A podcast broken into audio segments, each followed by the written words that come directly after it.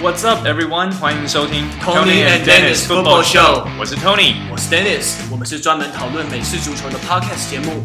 我们会分享 NFL 和 NCAA 各式话题。好，各位听众朋友们，大家好，欢迎再次收听 Tony and Dennis Football Show。我是久违的 Tony，总算强势回归了。嘿，hey, 好久不见，最近还好吗？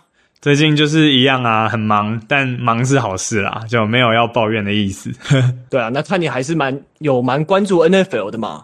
稍微有在看，就是我知道最近这几周有很多非常震撼的消息，像是 Drew Brees 退休嘛，我相信这个应该所有的 NFL 球迷应该都有关注到。对啊，好有点感伤诶，这个也是我们等一下会聊的话题。对，就是一个时代的结束。那另外还有像是 Cam Newton。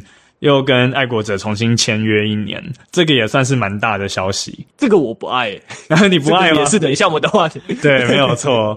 那另外还有像是 Tom Brady，他很努力的说 “We are keeping the band together”，我觉得这个也是蛮值得拿出来探讨的。主要我们今天的节目就是会讲这三个主题吧。好啊，好啊。诶，你觉得？那我们先聊 Cam Newton 这个好了。那你觉得这个合约签的怎么样啊？呃，网络上之前有一个梗图啊，就是说。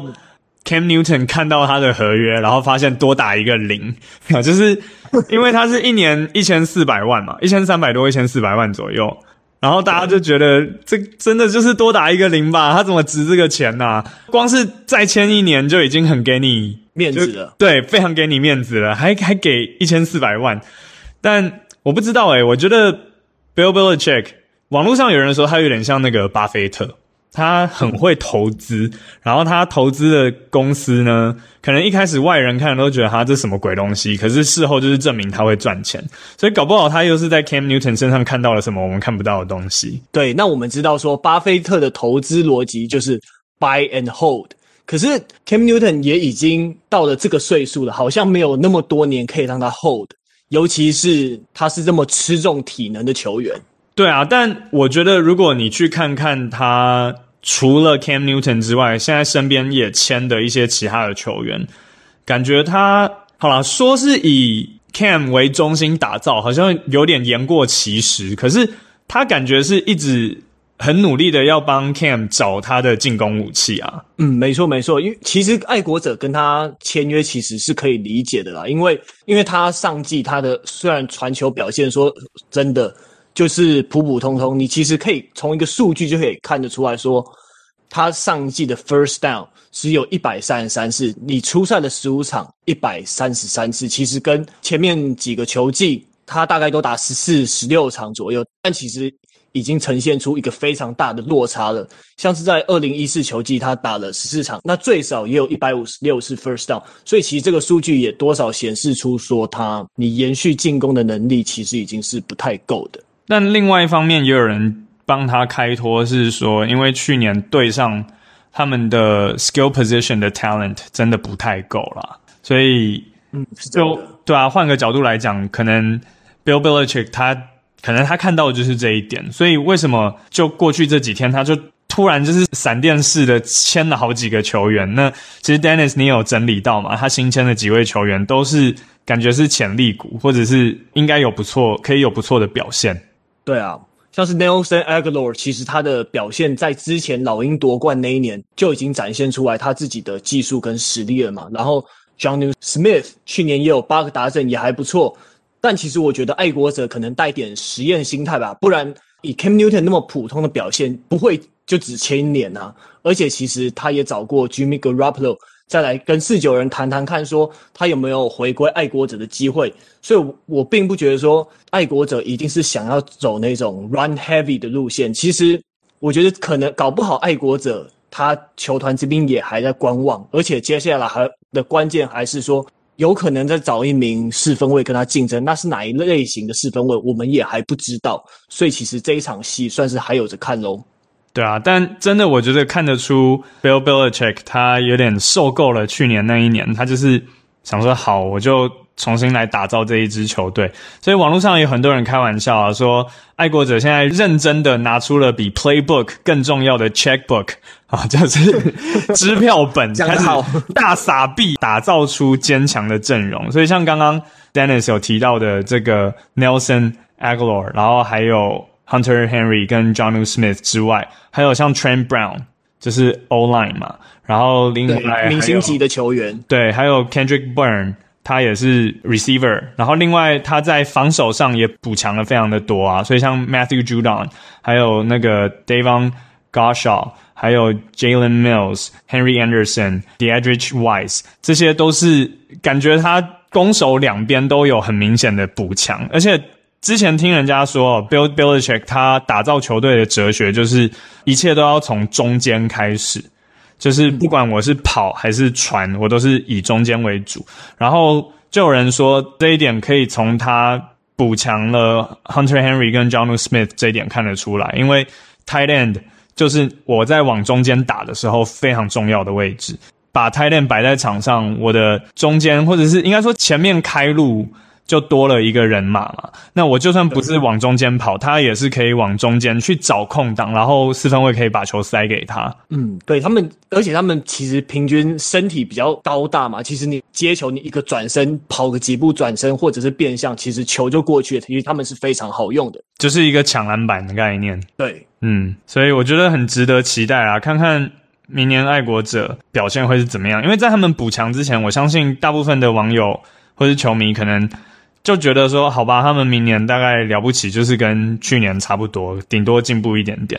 可是这样补强之后，我觉得他们大有可为。嗯，对啊，我觉得他们，我觉得他们这一季算是 losing record 嘛，就是胜少于败。那我觉得他们这一下一个球季至少能把胜率提升回五成以上，我觉得是没有问题的。嗯，我觉得搞不好上看十胜十一胜都有可能。哦，你那么看好哦？就是话不用说死嘛，我只是说有可能，哈哈哈，什么事情都有可能。可是，可是你的你的假设是前提是 Cam Newton 是先发四分位的状态下吗？对啊，我的前提是如果他可以善用他现在身边多的这些武器，因为我觉得他去年打的没有很好，我个人觉得啦，他当然一部分是因为他。体能没有像以前一样啊，就不是超人等级。但一方面也是真的，因为他身边缺乏武器。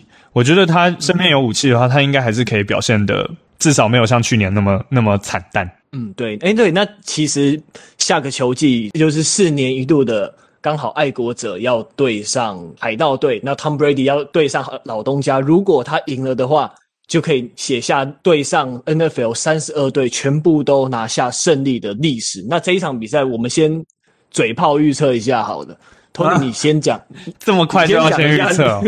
哇，天啊！那那要预测之前，要先讲一下我刚刚讲的另一个话题啊，就是 Tom Brady 跟海盗队，他们也没有闲着啊。所以刚刚说就是对啊，那个爱国者一直在补强嘛，那海盗队他们也不是就在。坐以待毙而已。我我觉得这一点就是我还蛮敬佩 Tom Brady 的地方吧。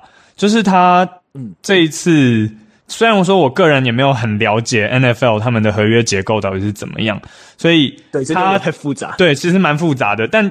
简单来说，你大概可以把它理解成他自己要求不加薪，甚至是减薪，然后来让球队有更多的薪资空间去签其他的球员。其实可以就是以非常白话、非常简化的理解，就是这个意思。虽然说实际去看，他就是有点动他的什么薪资结构，什么有的没的，那个很复杂。但重点是，我觉得他愿意算是牺牲自己的利益来。完成整个球队的完整性，我觉得这一点就是不得不敬佩他的地方啦。所以像他就是说嘛，We are keeping the band together。然后他宣布了之后，球队也是真的啊。就 Chris Godwin 现在就是 franchise tag 嘛，然后 Levante David、Shaq Barrett，然后最近听说 Gronkowski 也重新签了，然后还有 Ryan Suckup 他们的踢球员就。我觉得踢球员常常都被忽略，但他也非常重要啊。对，所以这一些去年夺冠的功臣都一一归位。那现在就只剩下 Antonio Brown 跟 Leonard Fournette 还不确定。虽然说目前听说这两个人他们的心是向着海盗的，但当然心向着哪里，这个值多少钱，这个就就又是另一回事。我觉得蛮有趣的是，听说现在爱国者很想要抢 Leonard Fournette。对啊，爱。爱国者好像也蛮喜欢用这种很有 power 的 running back，他这个让我想到之前他们的 Garrett Blount，对吧？但其实海盗队能留下 Shaq Barrett，我其实觉得有点意外了，因为他毕竟他这二几年也是打得还不错嘛，尤其是他上个球季在季后赛的发挥非常关键，真的打出身价。对啊，其实真的蛮意外说，说诶他们居然可以留留那么多人。那其实这也印证了 Tom Brady 他的算是核心精神吧。像因为其实我之前对他有一句话，其实还蛮印象深刻。他说有人问到他说哪一枚冠军戒指的滋味最棒，他回答说下一枚冠军戒指。所以 我想对。所以他绝对还是要冲击冠军。那我觉得他这个真的不是在开玩笑。我觉得海盗也没有，海盗也没有在跟他开玩笑说啊，你帮我们拿下暌违已久那么多年的冠军，我们就放你退休，我们就我们就可能开始重建，不要把现在花那么多钱把现在这种留起来，我们干脆来慢慢玩这样。他也没有这种感觉。嗯，那他就其实继续留住夺冠的阵容，相信明年海盗还是会非常精彩。对啊，而且就是美国那一句老话说的嘛，If it ain't broke, don't fix it。没有坏掉的东西，你就不用特别再去修它。所以去年夺冠阵容就是没有坏掉啊，你干嘛一定要把它拆掉或者重建，或者是逼 Tom Brady 退休？我觉得就先看看他们能不能再 repeat。如果真的不行，那就再说。如果可以 repeat，那当然就赚到这样子。嗯，对。那你的预测呢？好，说了这么多预测哦，预测预测，我觉得。It's never a good bet to bet against Tom Brady。像去年的，应该说上一届的超级杯，我们就都吃了苦头，对，对啊，所以我觉得我你现在要我赌的话，我会赌海盗队赢。嗯，对啊，我觉得我原本觉得说 Bill Belichick 可能道高一尺，魔高一丈的感觉嘛，但我现在看了超级杯海盗打赢球场之后，那我 我我可能也选海盗。嗯。因为我觉得确实爱国者这样子补强哦，感觉会很厉害。可是就有点像海盗队，他们上一季一开始也是嗯输给圣徒嘛。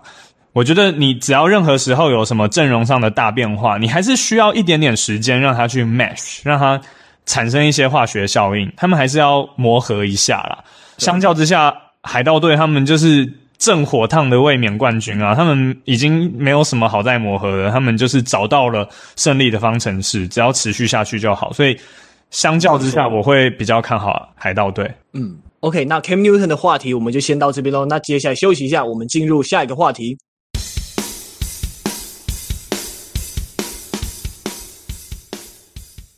OK，那我们进入下一个话题。那我们刚刚讲到说，Drew Brees 的退休让人有点感伤，那也有点像是一个时代的退休。那接下来是谁要接下他的棒子呢？Taysom Hill 还是 James Winston？两个球员都有他的特色，他非常厉害的地方，但也都有他们一些小缺陷。Tony，你怎么看呢？我记得其实上一季总教头 Sean Payton 就说过，如果是比赛中途。Drew Brees 突然受伤，然后你就是比赛进行到一半，你需要一个人来替补的话，要赶鸭子上架的话，James Winston 会是比较适合的候补。但是如果有一整个礼拜甚至更长的时间可以准备的话，那候补长期的候补会是 Taysom Hill。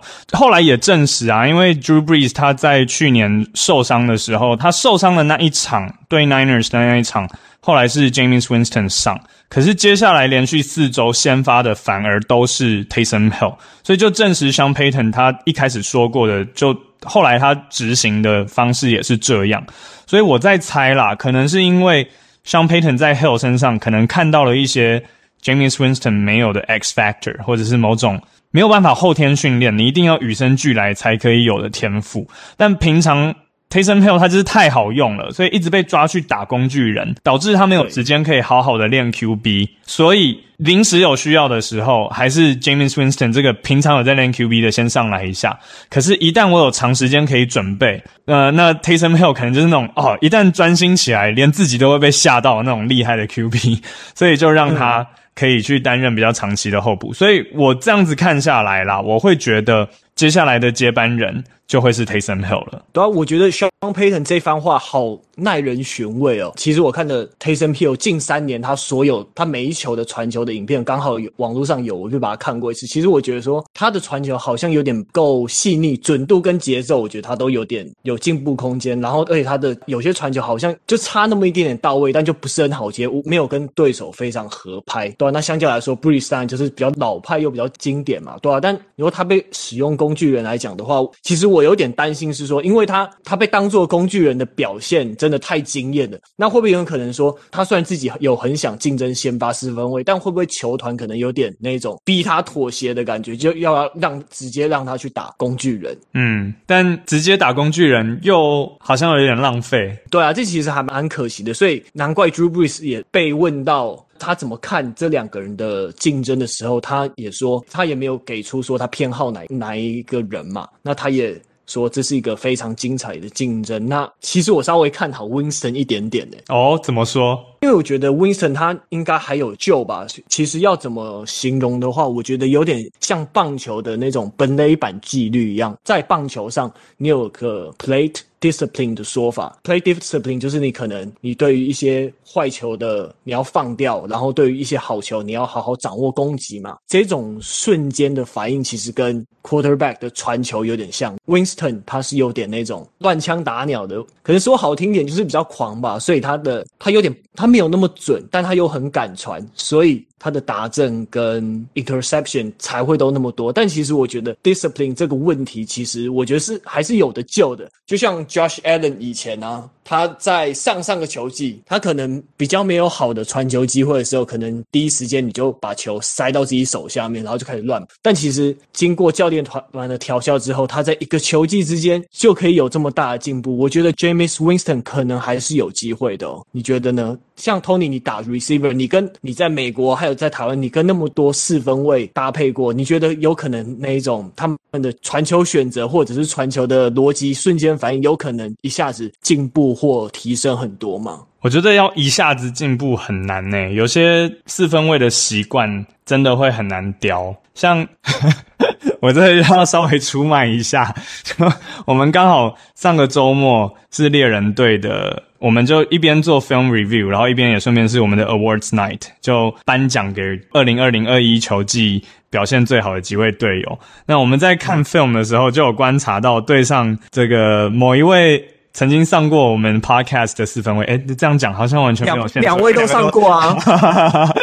好，但就其中有一位，他在 film 里面就一直被大家呛，说就是他那个老习惯怎么一直都改不掉，然后他。Pre-snap read 没有做好，然后 snap 出来之后，他就眼睛就直接看他想要传球的那个对象，然后就直接塞过去。然后中华就是那时候在场上的跑位，其实中华他有跑出空档，就是一个砂锅大的空档，可是连续好几球，那一位四分卫都没有传球给他，都是直接传给冠文。然后后来。那个，我们就一边在看 film，然后就一边讲说，好，那以后解决方法就是，以后这个四分位在场上的时候，冠文就不准上场，不然那球都会被冠文吸走。对，但。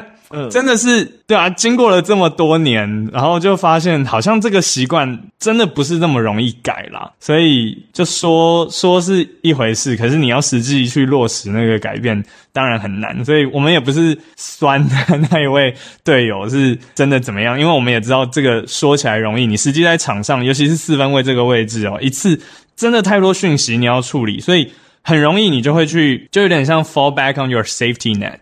那可能对于这一位四分卫来说，冠就是他的 safety net，他觉得不管怎么样，反正传给他就对了，对吧？结果后来就好几球都被拍掉，甚至差点被抄。然后有一球是冠真的是拼死命才把他抢下来，但也是他根本就没有空档，但球就是往他那边飞，他能怎样？对啊，你可以分享一下，那可能对上这一位四分卫，他有这个习惯，那另外一个四分卫，他有没有什么样不一样的习惯，是他可能一直。长期以来都存在的呢。另外一位，哎，可是我这样讲就太明显，你就知道谁是谁了。算了算了，我就我就点到为止。嗯对，就是这样子。哎，你要不要补充解释一下 “fall back on the safety net” 是什么意思？哦，就是像那种空中飞人啊，下面都会有一个安全网嘛。所以如果你出什么事，你就是跌到那个安全网上也没关系，不会受伤。所以我们常常就会用这个概念来讲说，哦，四分卫常常也是会在场上觉得某一个球员会是他的 safety net，他不知道该怎么办的时候，就回到他的怀里，一切就安全了。嗯，有点这样的概念。OK，所以总之是。圣徒队四分卫接班人的这个位置，你是稍微看好 Taysom Hill 的？对，我个人是比较看好他。那你则是看好 Winston？对，嗯，对，但当然也排不排除说搞不好会酝酿什么交易，或者是用。对啊，这也有可能，搞不好两个最后都没有。对啊，因为我觉得这两个真的很可能都还是有比较大一点的缺点嘛，所以真的很难说诶。嗯，但我还是回到我刚刚讲的那一句啦，就是 Sean Payton 会对会对 Taysom Hill 这么有信心，我相信他是有看到一些我们没看到的。毕竟像 Payton 他也。他也不是一个什么莫名其妙冒出来的教练啊，我我相信他的眼光应该是准的吧。哇，对啊，因为看 Jameis Winston 打球就很像在看，有点像在赌场里面吧，就真的不知道说下一球他会突然来个长传 touchdown，还是突然就被 pick six 还是怎样，就觉得心脏病真的快要发作一样。就高报酬也高风险这样子。对，很很像在玩什么什么生技股一样嘛，我不知道。那 Taysom Hill 是金融股吗？好像有有有，就是稳定的值利率吗？对，可是他好像也还没有稳定到那种程度，这样子。所以就还是要再看看呐。对，但 Taysom Hill 我觉得看他打球，我觉得自己也是蛮喜欢的，因为毕竟他在场上那么多功能，他可能诶你稍微。没有注意，就看他可能就站到突然别的位置。那看到对手的防守阵型可能有点要有点不知所措，然后要为了他突然而改变的时候，其实也是个蛮有趣的现象，为比赛增添了蛮多趣味性的吧。对观众来讲，当然可看性也蛮高的。对啊，对啊，对啊！不管结论怎么样，我们就是拭目以待。不管是 Taysom Hill 还是 James Winston，或者是会半路杀出一个程咬金，反正就我相信，不管怎么样都会是精彩的啦。嗯，没错，对，因为我其实对圣徒。还有 Sean Payton 其实还是有一定的信心，他们可能还是会维持个就是有季后赛水准吧。嗯，不管怎样，他应该都能维持在至少一个水平当中。但真的还是觉得很可惜，Drew Brees 他。这么厉害的一个球员，在退休的时候竟然只有拿过一次超级杯，而且他从来没有拿过 MVP，这一点我还蛮惊讶的。对啊，他而且他刚好连，我觉得他很残念的就是，他都已经拿下两次年度最佳进攻球员的，这个几乎是代表说他的表现已经接近 MVP 等级了吧。而且刚好就是他可能传球超过五千码，那个那么那么夸张的表现，谁能打败他？结果是 Peyton Manning 跟 Aaron Rodgers，哇，真的好可惜哦。真的，然后也让我想到之前看到另外一个笑话，就是有人讲说，Tom Brady 他为什么还不退休？是因为他想要拿到，就是等到他的超级杯戒指跟 Phil Rivers 的小孩一样多，他才肯退休。然后那可那可能要打超过四十五岁喽。然后 Phil Rivers 还据说他还有回哦，他说。就是 Yeah, sure，可能有一天 Tom Brady 的冠军会比他的小孩还要多，但他要补一句说，But at least I didn't cheat to have my kids。就是至少我的小孩不是 作弊生出来的。哦，这 pH 值真的超低，真的超酸。对啊，但我相信这这个可以，这个可以。我相信他们彼此之间，就四分卫彼此之间，其实也也都是 friendly banter 啦，就是有点像好兄弟之间的乐色话，因为就像那个。海盗队打赢圣徒队那一场季后赛结束之后，我相信很多人都有看到网络上那一段影片嘛，就是 Tom Brady 跟 Drew Brees 一家人就回到场上，然后两个人英雄惜英雄的拥抱，那一幕好祥和，就是 Tom Brady 在跟 Drew Brees 他的小孩接球，我觉得哇，怎么可以有那么 peaceful 的影的一幕啊？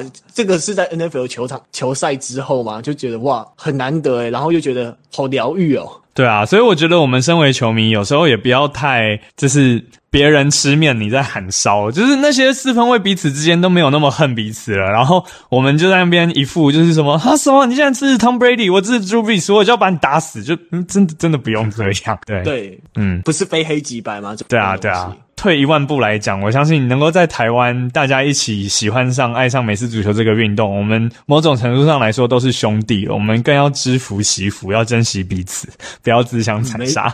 没错，没错，对，呃，对，然后你知道，其实我在看那个 Drew Brees 跟 Tom Brady 的影片，你知道我在注意什么吗？什么？我在注意 Tom Brady 他的穿搭，因为我在看说，哎哎，走出来就蛮好，我就稍微找那个比较清楚的图片看一下，说，哎，Tom Brady 他的外套大概是什么样的款式，他的牛仔裤大概是怎么样的款式。可后来我得出一个答案，就是说，干人身材好跟人长得帅，穿什么都好看的，不管，因为他他穿的也不是像什么 Cam Newton 那样子，就常常很很抢眼的的单品嘛，他其实就是穿个非常素色的。衬衫跟牛仔裤，就其实哇，人帅真好，就穿什么都好看，就是衣架子。就是之前的那个梗图嘛，就是穿什么不重要啊，重点是脸啊。所以欧巴穿的都很帅啊。然后如果是随便一个人穿，就从欧巴变阿北啊，就是真的是你的脸。